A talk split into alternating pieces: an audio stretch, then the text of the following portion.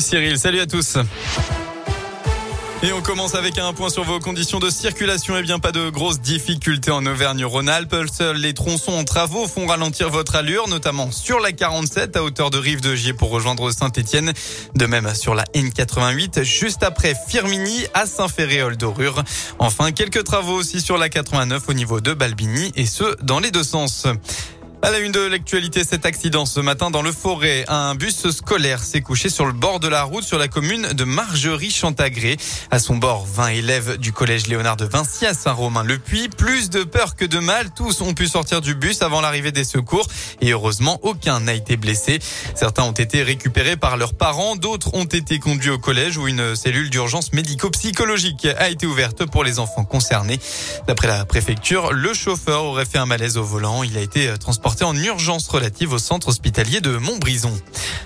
Dans l'un, vers 6 heures du matin, les secours sont intervenus pour porter secours à un homme victime d'un arrêt cardiaque à Saint-André euh, sur Vieuxjon.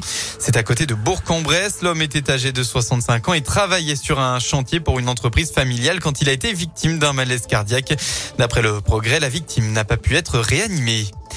Direction Histoire dans le Puy-de-Dôme avec cette bijouterie dévalisée en pleine nuit. Les faits se seraient produits entre 3 et 5 heures du matin dans le centre-ville. Sans éveiller les soupçons des voisins, le rideau de fer a été forcé par les malfaiteurs qui ont pu repartir avec un butin. Tout ça sans que l'alarme se déclenche. Le préjudice reste pour l'instant inconnu d'après la montagne. En France, cette enquête préliminaire ouverte ce matin par le parquet national financier pour blanchiment aggravé de fraude fiscale. Ça concerne le cabinet de conseil américain McKinsey qui est accusé de ne pas avoir payé d'impôts en France depuis plusieurs années. Elle a été ouverte le 31 mars dernier après le rapport du Sénat sur l'influence croissante des cabinets de conseil privés sur les politiques publiques pendant le mandat d'Emmanuel Macron.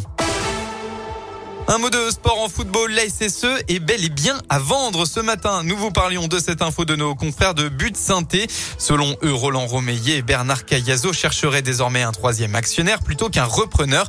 Eh bien, c'est faux. D'après le club, selon nos informations, la vente suit son cours et le cabinet KMPG continue son travail. Concernant les joueurs stéphanois, Ivan Neyou, Denise Bouanga et Bakary Sako seront eux en dédicace tout à l'heure. Ça se passera au casino Saint-Étienne Nord à Ratarieux de 17h à 18h30.